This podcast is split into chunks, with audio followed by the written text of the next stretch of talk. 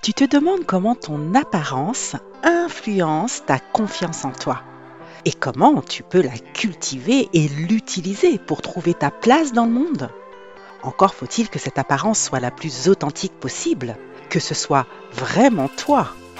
Alors c'est mon invité d'aujourd'hui qui nous offre une réflexion inspirante sur ce qui l'a amené à se reconnecter à ses cheveux bouclés pour se réinventer.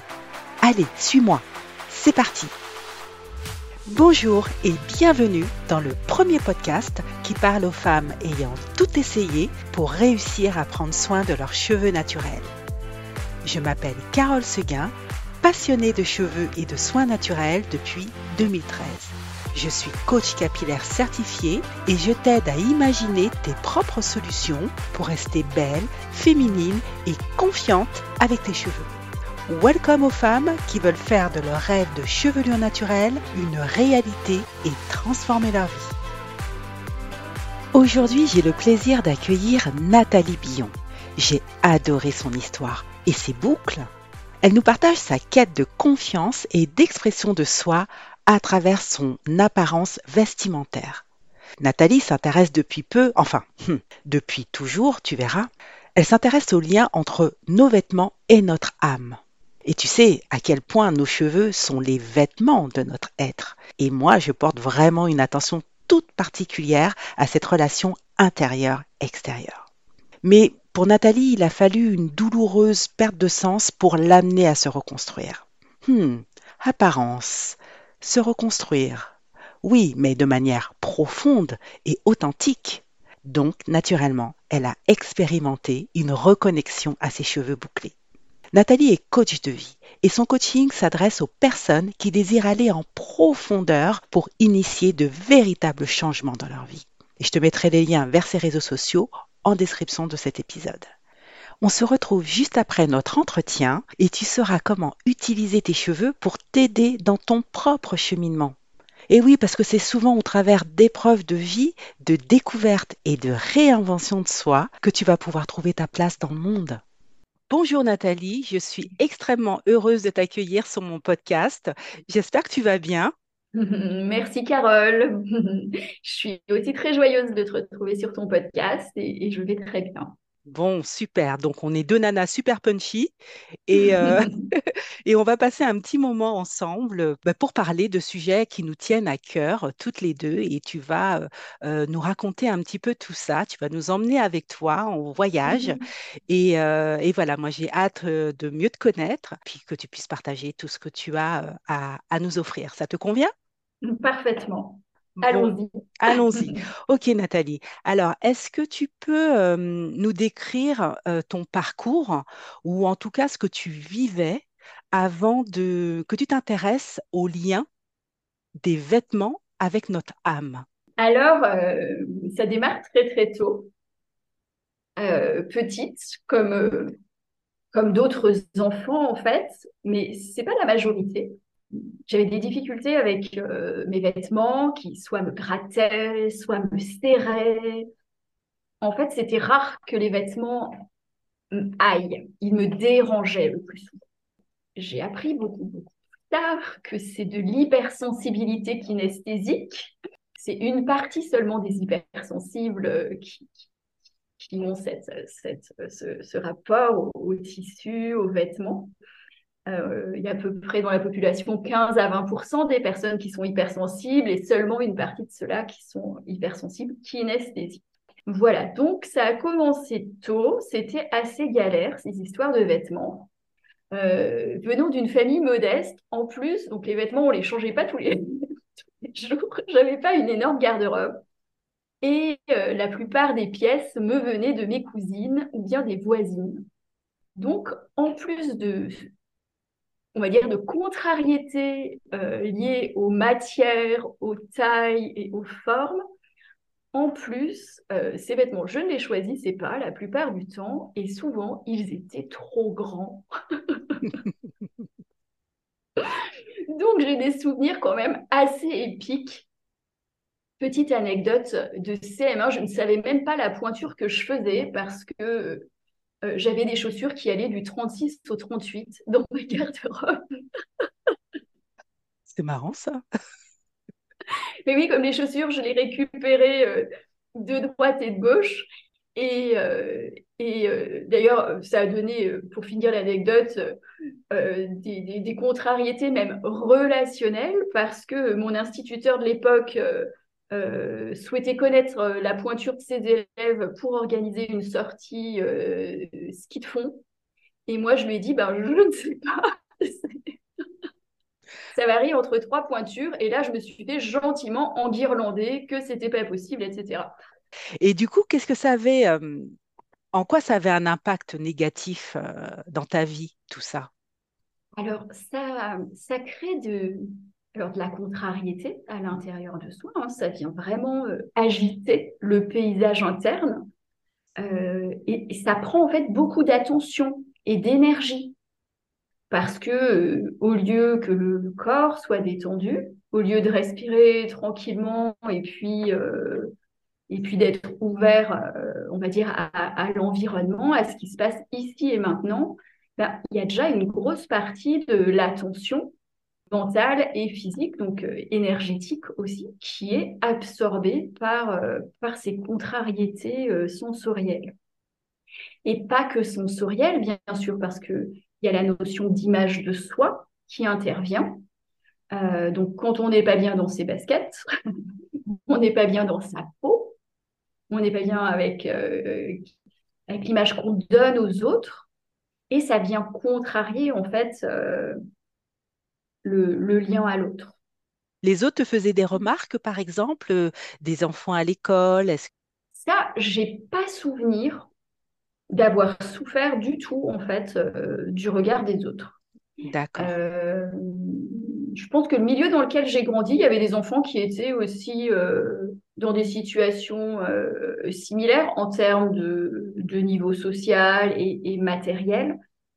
Mais il y avait aussi, donc évidemment, moi, je me souviens des petites filles de mon âge qui, elles, que je trouvais bien habillées. Voilà. Bien sûr.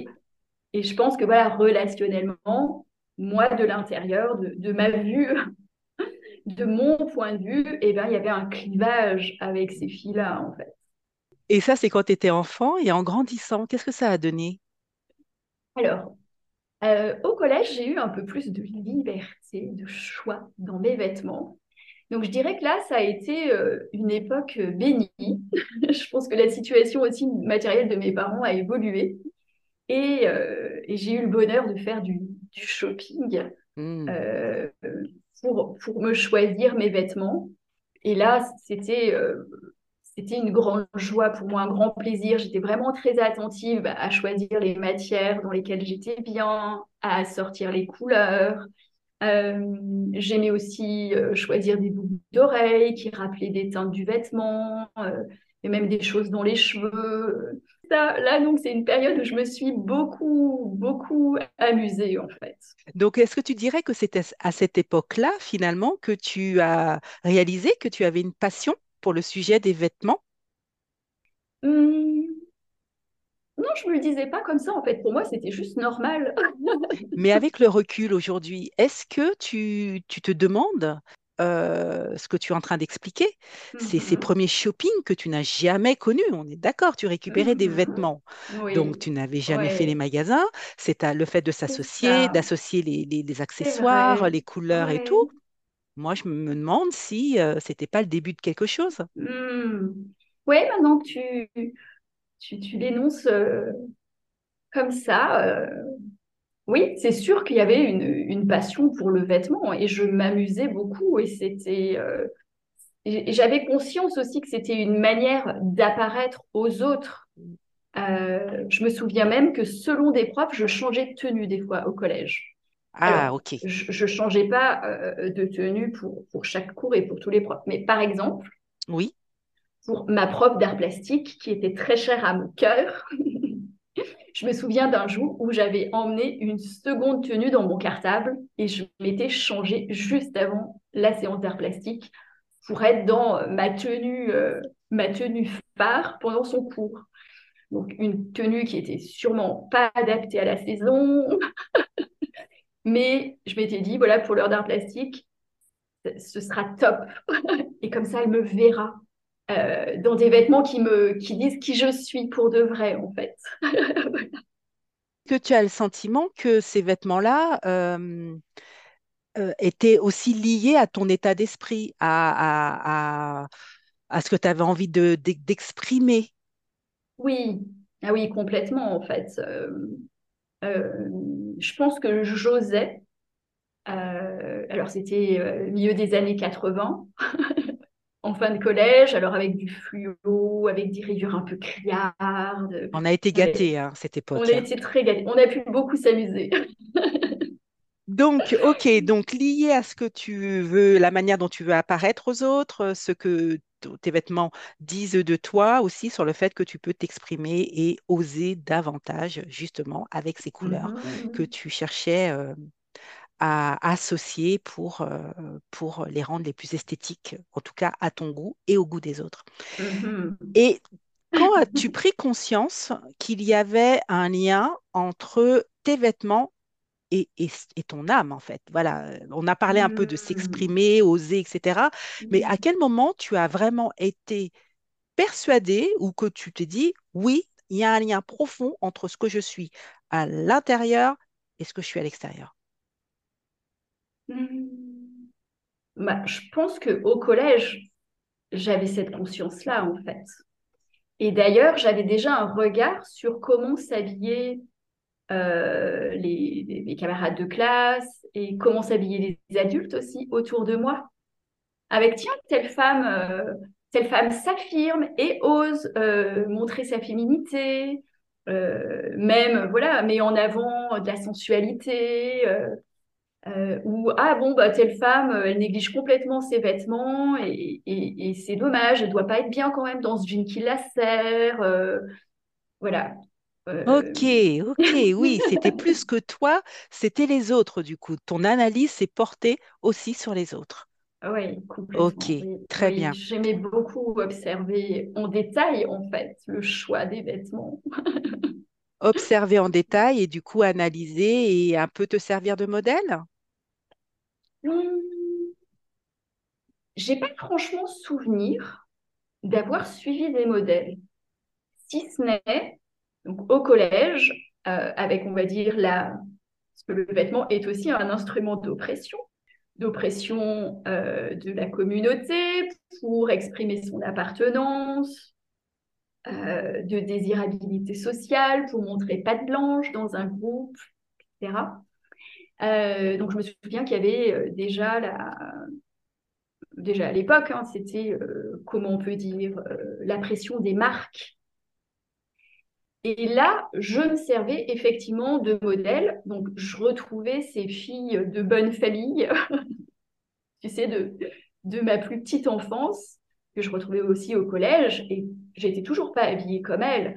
Sauf que moi, au collège, j'avais pas envie d'être habillée comme elles. C'était c'était un code en fait que je suivais pas. J'avais envie de m'habiller beaucoup plus librement et de manière beaucoup plus amusante. Mais quand même, j'avais envie d'appartenir au clan. Et de temps en temps, je savais du coup, par leur modèle, quelle marque choisir. Hmm, d'accord, ok, l'appartenance. Et, et, tu dirais que euh, dans ce cadre-là, est-ce que tu penses que le, justement ce formatage social que tu mmh, mmh, exprimes mmh. là, ah euh, ce formatage social et professionnel, mais là tu, on parle du collège, mais je pense qu'on va venir vite sur l'aspect professionnel.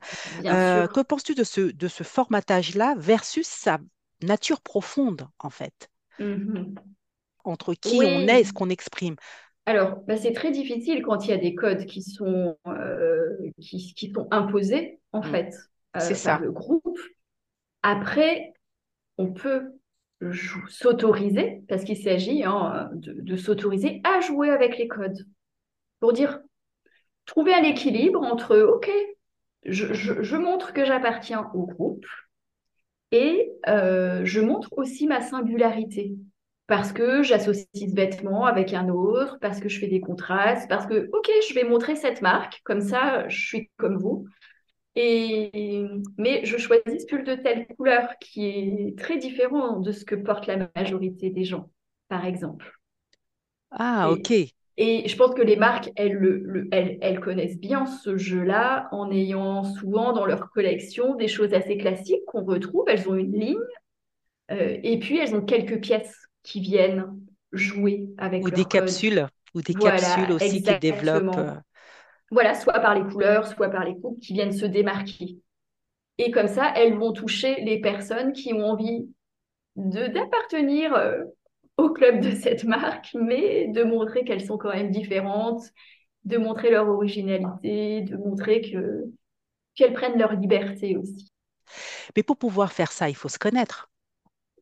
Oui, pour, pouvoir se faire ça, il faut goûter déjà à l'intérieur de soi avec mhm. sa singularité. Ça demande de se connaître, ça demande de l'estime de soi aussi mm. pour euh, oser l'affirmer, oser euh, bah, le montrer extérieurement, oser affronter des regards peut-être qui seront euh, désapprobateurs ou qui jugeront que, bon, ben, puisque c'est ça, ça, dévie à, la, à la norme habituelle, eh bien, ça a moins de valeur en fait. Donc, qu'est-ce qu'il faut finalement par rapport à ça? C'est avoir quand même suffisamment confiance en soi pour soutenir un regard de quelqu'un qui va désapprouver notre choix. Eh bien, il faut être sacrément campé sur, ses, sur son affirmation de soi pour soutenir et oser dire bah moi j'aime et puis c'est tout. Puis si t'aimes pas, t'aimes pas. Beaucoup de personnes voulant se faire accepter bah, n'ont pas cette capacité-là et du coup vivent mal d'être rejetées par les autres. Hmm. Oui, ça demande de, beaucoup de sécurité intérieure, en fait, qui se nourrit, euh, euh, qui, nourrit à l'intérieur de soi, indépendamment du regard extérieur. Euh, et la sécurité intérieure, c'est la base hein, sur laquelle va se construire et se nourrir la confiance, même si la confiance, ben, elle, peut varier selon les phases. Mais sentir bien ancrer la sécurité dans son corps aussi, ça va permettre de pouvoir euh, affronter des regards extérieurs qui, euh, qui vont être divers dans tous les cas. C'est sûr, on ne plaît pas à tout le monde. C'est ça. Euh, ok, je comprends, je comprends bien un petit peu tout ça, tout ce que tu expliques, et effectivement, ça fait énormément sens dans la manière que tu l'as enfin, que tu as abordé le sujet, ça fait énormément sens. Et du coup, moi, je me dis, en t'entendant parler, quel lien, toi, tu fais entre prendre soin de soi, puisque c'est de ça dont on est en train de parler avec nos vêtements, prendre soin de soi à l'intérieur, l'exprimer à l'extérieur. Donc, du coup, quel lien tu fais entre prendre soin de soi avec ses vêtements, avec ses vêtements et son esprit et la relation à ses cheveux? C'est-à-dire des mmh cheveux que tu aimes, des cheveux qui sont beaux. Je dirais qu'on est dans, la même, sur une parallèle, en fait, avec ce qui se passe pour le vêtement. Dans les, il n'y a pas si longtemps, hein, ça a été en France, euh, je, cherche le mot tellement ça a été fort, mais il y a eu ce goût pour le lit qui a été tellement puissant il y a une, entre 15 et une dizaine d'années. Excuse-moi, j'ai pas compris. Un goût pourquoi Un goût pour le lisse, pour la chevelure. Le lisse, d'accord, ok. Ça a été une mode monstrueuse où euh, ces fers à lisser chauffants, euh, à vapeur, se sont développés. Les coiffeurs ne savaient plus que lisser toutes sortes de cheveux. On devait ressortir chez le coiffeur avec des, des, des baguettes de tambour. Il y avait même, euh, euh, qu'est-ce qu'on a vu arriver là Le lissage permanent aussi, euh, avec toutes sortes d'influences. Le lissage permanent à la japonaise, soi-disant le plus fiable du monde. Alors, je t'avoue que je suis tombée dans le piège de ce goût pour le lisse. À un moment donné, on va dire, dans un passage de grande vulnérabilité. Tu as craqué. C'est ça. Et je me suis dit, ah oui, oui tout va mieux se passer. il y a une part de moi qui, qui a senti qu'une fois lisse, tout irait mieux. Mais qu'est-ce, que, qu'est-ce qui devait aller mieux? Alors, moi, à l'époque, je traversais un burn-out. Voilà, il y a une dizaine d'années. Voilà, mon, mon image sociale, elle n'était pas très bonne il y, a eu forcément hein, le, le, le burn-out, de toute façon, met à mal toute la personne dans son entièreté. Donc, il y a une grande insécurité intérieure, il y a une grande fragilité dans la relation sociale et, euh, il y a une perte de sens au niveau de la relation au monde. Donc, autant dire que bah, c'est la crise dans son sens euh, le, plus, large et, le plus dramatique aussi, puisque bah, moi-même, je ne m'attendais pas à euh, être, être si, si bouleversée en fait par cette crise-là. Euh, et, je pense que dans ma tentative de, reconstruction, dans les premiers temps, euh, il y a eu cette, euh, bah, cet élan d'aller retrouver des codes de, l'apparence pour me sentir appartenir, pour retrouver le lien rien que par l'apparence. Alors, oui. donc tu dis perte de sens, donc besoin de se reconstruire, se reconstruire par rapport à quelque chose qui appartient à, au plus grand nombre, ce qui est recherché ou qui est à la mode, donc ce fameux lisse, donc contraire à ta nature de cheveux, puisque tu as les cheveux bouclés. Absolument. Euh, donc, euh, donc voilà. Donc finalement, il y avait presque un. Ça a été un rejet ou, une, ou simplement un, non-sujet de cultiver ta nature, ta nature de cheveux bah, naturelle, on va dire, au naturel. Mm-hmm. Ça a été plutôt d'aller chercher ailleurs une vérité que tu recherchais, c'est ça? Ouais, je pense que là, je pense que dans cette phase complètement déboussolée, euh, je me suis tournée vers, euh, vers des stéréotypes.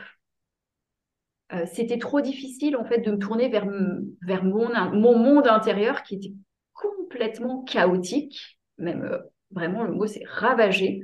Mmh. Euh, il y avait un grand sentiment de rejet, hein, puisque moi, mon, burn-out, il s'est déclenché dans le cadre professionnel. Donc, du coup, euh, j'étais plus du tout en mesure d'aller euh, d'aller travailler, de rester en contact avec mes collègues. Donc, pour moi, c'est vraiment un monde euh, qui s'est coulé et c'était l'impact a été vraiment vraiment très très fort.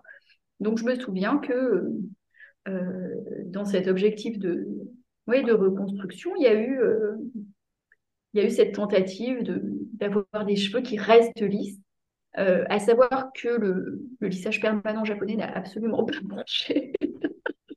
Mes cheveux bouclés non pas du tout, ne se sont pas laissés dompter. eh oui, mais bien sûr. J'en ris encore. Mais... Tu les as haïs à ce moment-là, tes cheveux? Comment ça s'est passé? Dis-nous alors. Comment ça s'est passé? Mmh. Comment tu as vécu ça? Tu étais en quête de reconstruction, tu as choisi un modèle, tes cheveux ils se sont rebellés. Qu'as-tu éprouvé? Oui. Mmh. Écoute, j'avoue que c'est pas très clair dans mon souvenir ce que,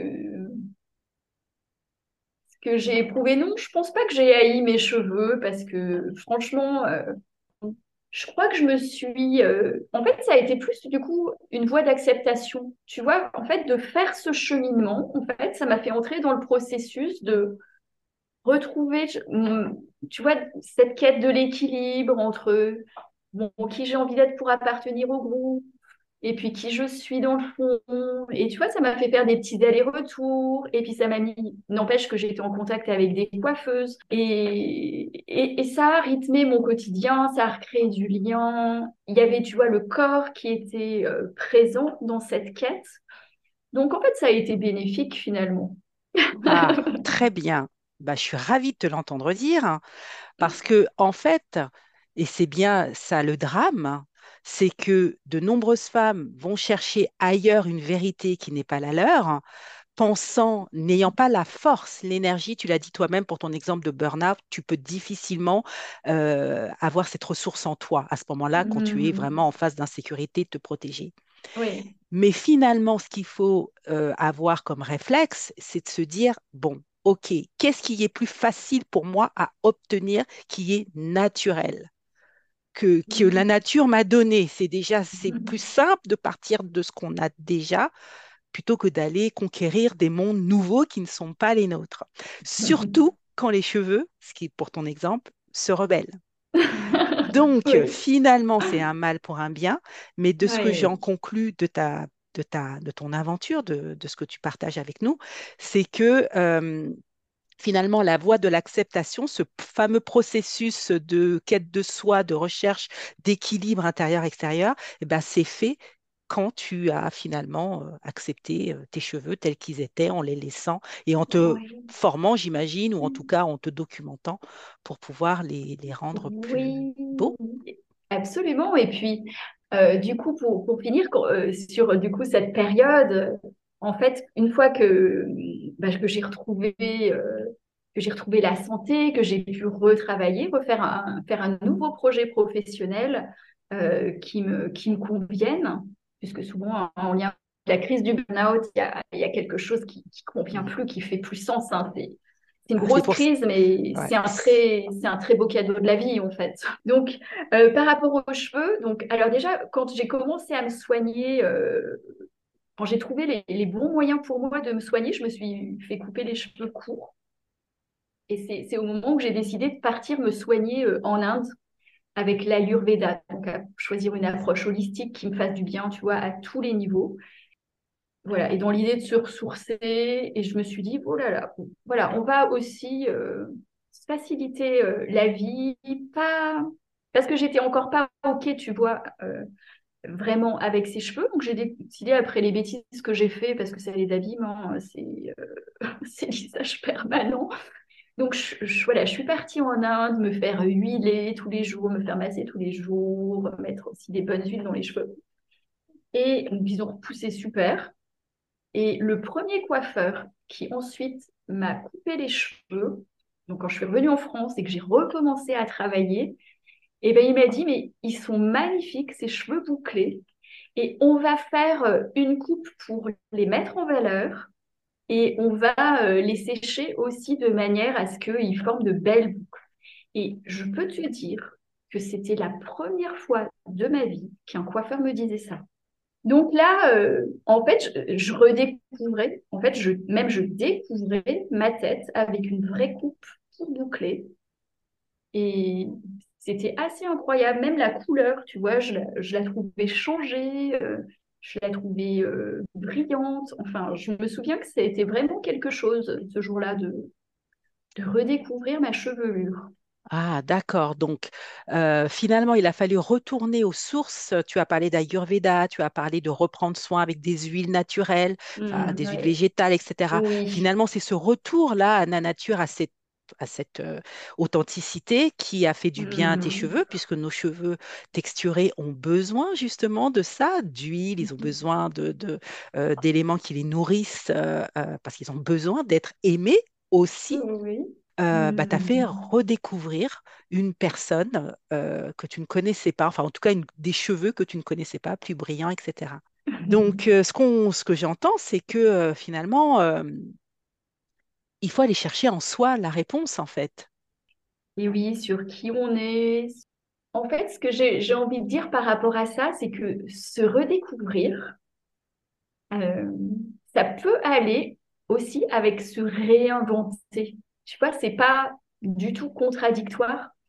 Je pense que quand on se réinvente, en fait, on met simplement en lumière euh, une nouvelle, une facette de soi qu'on mettait pas en lumière. Donc moi, ça accompagne aussi, tu vois, ce, nouveau métier. Du coup, j'ai choisi de- à ce moment-là d'être enseignante et euh, ce que je considérais aussi comme une seconde nature.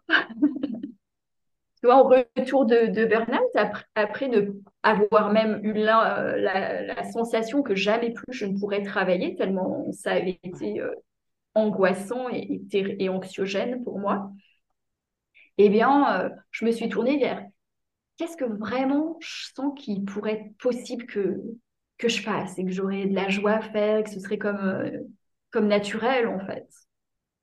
Et du coup, voilà, c'est aller, c'est aller ensemble avec cette, euh, cette nouvelle coupe, c'est aller ensemble avec des vêtements que je choisissais plus confortables. Euh, voilà, c'est comme une, une nouvelle ère un moment de ma vie en fait. Ah oui, d'accord, ok. Donc c'est se réinventer, c'est ce que tu dis. C'était euh, une nouvelle toi est arrivée à ce moment-là, plus, plus en adéquation avec euh, bah, tes désirs profonds, ta nature et ce que Mhm. parce que j'imagine très bien ce que tu as dû vivre parce que le, le burn-out, effectivement, comme tu l'as dit, te donne l'impression de ne plus jamais pouvoir euh, travailler. Et finalement, Mhm. bah non, de ça est née une nouvelle euh, vocation euh, plus authentique, plus liée avec ce que tu es, qui est celui d'enseigner et de d'être beaucoup plus à l'aise en tout cas. Et du coup, quel conseil, enfin, quel serait le conseil que tu donnerais à la toi d'il y a, euh, je sais pas moi, il y a 5 ans ou 10 ans, parce que je ne sais pas finalement ça s'est Mhm. passé quand? Tu parlais de 2015, le moment de ta, de ta renaissance. Je, priorise, cherche à prioriser un peu euh, ce qui me vient. En fait, euh, bah, je la mettrai surtout en garde par rapport à la perte de sens. Parce que je pense que c'est vraiment, c'est là où, où le terrain est glissant et devient très dangereux. En fait, je pense qu'on peut, à un moment donné, on peut jouer avec des codes. Ce qui est dangereux, c'est quand on, on, reste piégé dans un code et on n'arrive plus à trouver la fluidité et à retrouver nos différentes facettes. Et quand on est bloqué comme ça dans une seule ou euh, qu'on veut mettre euh, plus en avant pour euh, appartenir à un groupe, ben là, si ça s'accompagne à un moment donné d'une perte de sens, si on ne s'y retrouve plus en fait, dans- par rapport à ses valeurs prioritaires, aux valeurs qui meuvent personnellement, eh ben, là, ça devient vraiment dangereux. En fait. Là, c'est plus du tout un jeu, c'est juste un piège qui se referme sur soi. Hmm, d'accord. Donc, euh, c'est-à-dire de euh, faire attention à cette perte de sens, c'est-à-dire être à l'écoute des signaux qui nous sont envoyés euh, Mhm. et d'avoir de la conscience finalement sur ce qui se passe. Et, et finalement, la vie, donc là, tu as pris l'exemple de ce burn-out, mais il y a plein Mhm. d'autres sans que ça aille si loin. Il y a plein de signaux que la vie nous envoie et notamment, puisqu'on parlait de cheveux, les cheveux sont les premiers éléments à nous parler. Ah C'est-à-dire que un tout à cheveu nous parle, un cheveu qui se devient cassant, qui devient plus sec, qui est plus terne, euh, qui est plus emmêlé, qui refuse de, euh, par exemple, on parlait de, qui euh, refuse un traitement il te dit pourquoi il n'en veut pas. C'est parce que c'est pas bon pour lui. Donc finalement, euh, être plus à l'écoute de son corps, plus à, à l'écoute des signaux qui nous sont envoyés et de ne pas les mettre dans la catégorie des euh, pertes et fracas. Ah oui, je te, je te rejoins complètement, euh, Carole, parce que euh, il y a des signes avant-coureurs qui sont, qui sont bien connus du burn-out, mais effectivement, hein, euh, euh, notre, notre, appar- notre apparence et nos, cheveux, notamment en fait notre peau qui à l'interface de nous et des autres, et nos cheveux aussi qui font interface, sont vraiment euh, intéressants. Ils nous renvoient tout de suite un état d'être euh, intérieur. Et moi, j'ai remarqué hein, depuis, euh, depuis, depuis mes études, tu vois, depuis mon début de vingtaine, là, ça m'est devenu clair que plus j'étais heureuse, plus mes cheveux bouclaient. Et, et, et avaient du volume, ou faisaient des jolies boucles jusqu'à des anglaises. Et alors là, alors les périodes où je suis amoureuse, les anglaises à tout va. Ah, c'est magnifique ce que tu dis. Oui. Vraiment, c'est ah, c'est beau, c'est beau, c'est beau.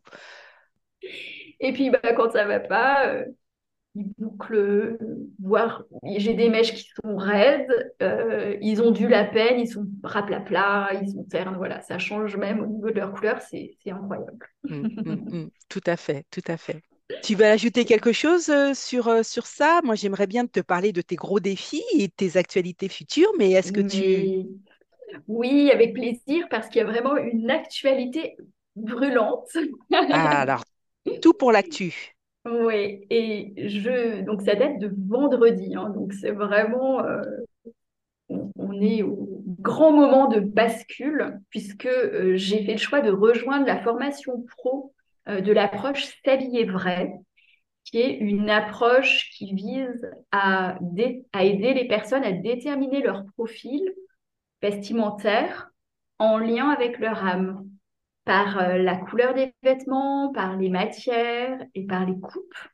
Euh, voilà, donc c'est un processus qui permet de reconnecter avec et là, on fait aussi une boucle avec le début de notre, euh, de notre conversation, en fait, c'est quels vêtements vont me permettre de me sentir bien, comme dans une seconde peau qui me va sur mesure, qui permet à mon système nerveux d'être d'être détendu, d'être dans une euh, dans une dans un état optimal pour être euh, présente dans ma vie, pour être dans un au maximum de, l'énergie, de la créativité que je peux avoir, pour traverser ce que j'ai à traverser avec, euh, avec confiance, avec mon potentiel, avec mes ressources.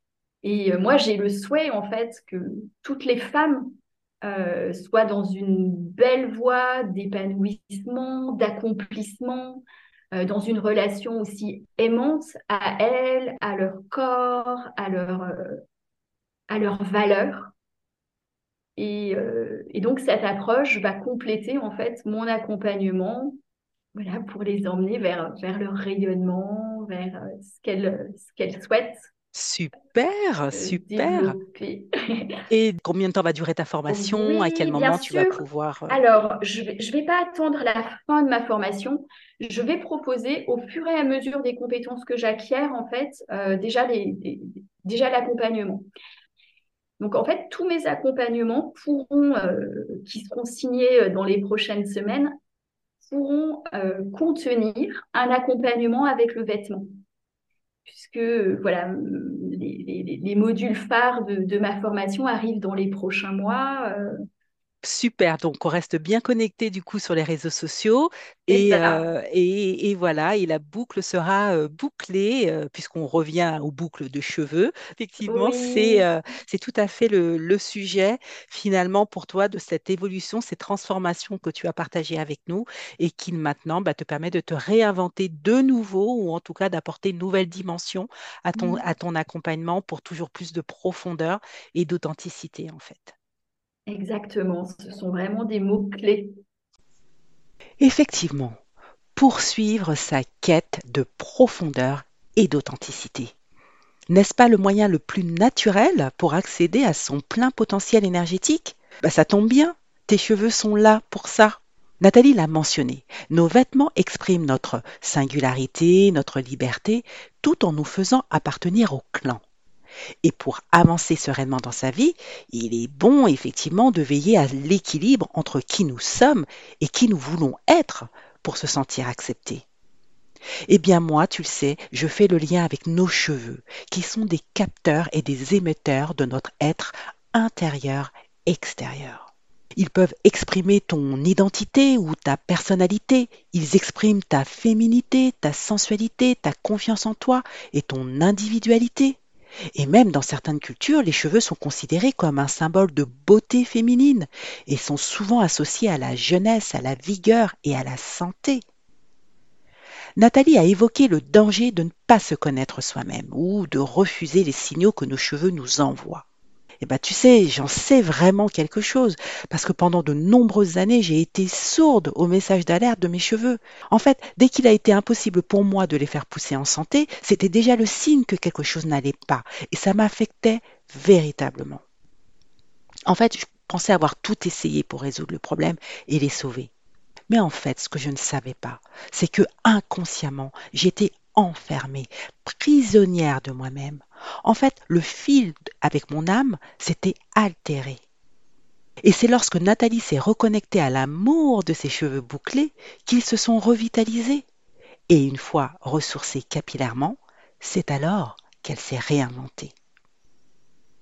Alors, si tu veux changer de regard sur tes cheveux, je t'invite à consulter les témoignages de mes clientes. Je te mettrai le lien en description de cet épisode. Mieux encore, attends. Retrouve le témoignage de Linda, c'est l'épisode 9 de mon podcast. Parce que comme toutes mes clientes, elle a fait appel à moi pour une problématique de cheveux qu'elle n'arrivait pas à résoudre depuis longtemps. Apparemment, un problème extérieur de soins capillaires. Mais moi, tu le sais, je vais beaucoup plus loin que ça. Parce qu'avec Linda, on a exploré l'intérieur, ses pensées, ses peurs, ses croyances sur elle-même sur les autres. En fait, tous les différents blocages conscients et inconscients. Et c'est là qu'elle a pu prendre la mesure de tous ces impacts négatifs de ces blocages sur elle et donc sur ses cheveux. Et oui, je ne cesserai jamais de le répéter, c'est en soignant l'intérieur que l'on transforme l'extérieur. Et d'ailleurs, Linda se félicite aujourd'hui d'être passée par ce processus de transformation. Et oui, ça n'a pas toujours été simple et c'est vraiment challengeant, mais c'est redoutablement profond et durable. Puis après, bah c'est simple, une fois l'énergie libérée, il n'y a plus qu'à transformer sa vie. Et oui, t'aider à libérer ta puissance créatrice grâce à tes cheveux. J'adore mon job. Allez, je te donne rendez-vous sur le témoignage de Linda, épisode 9, et à la semaine prochaine pour un nouvel épisode. J'ai vraiment hâte de te retrouver. Salut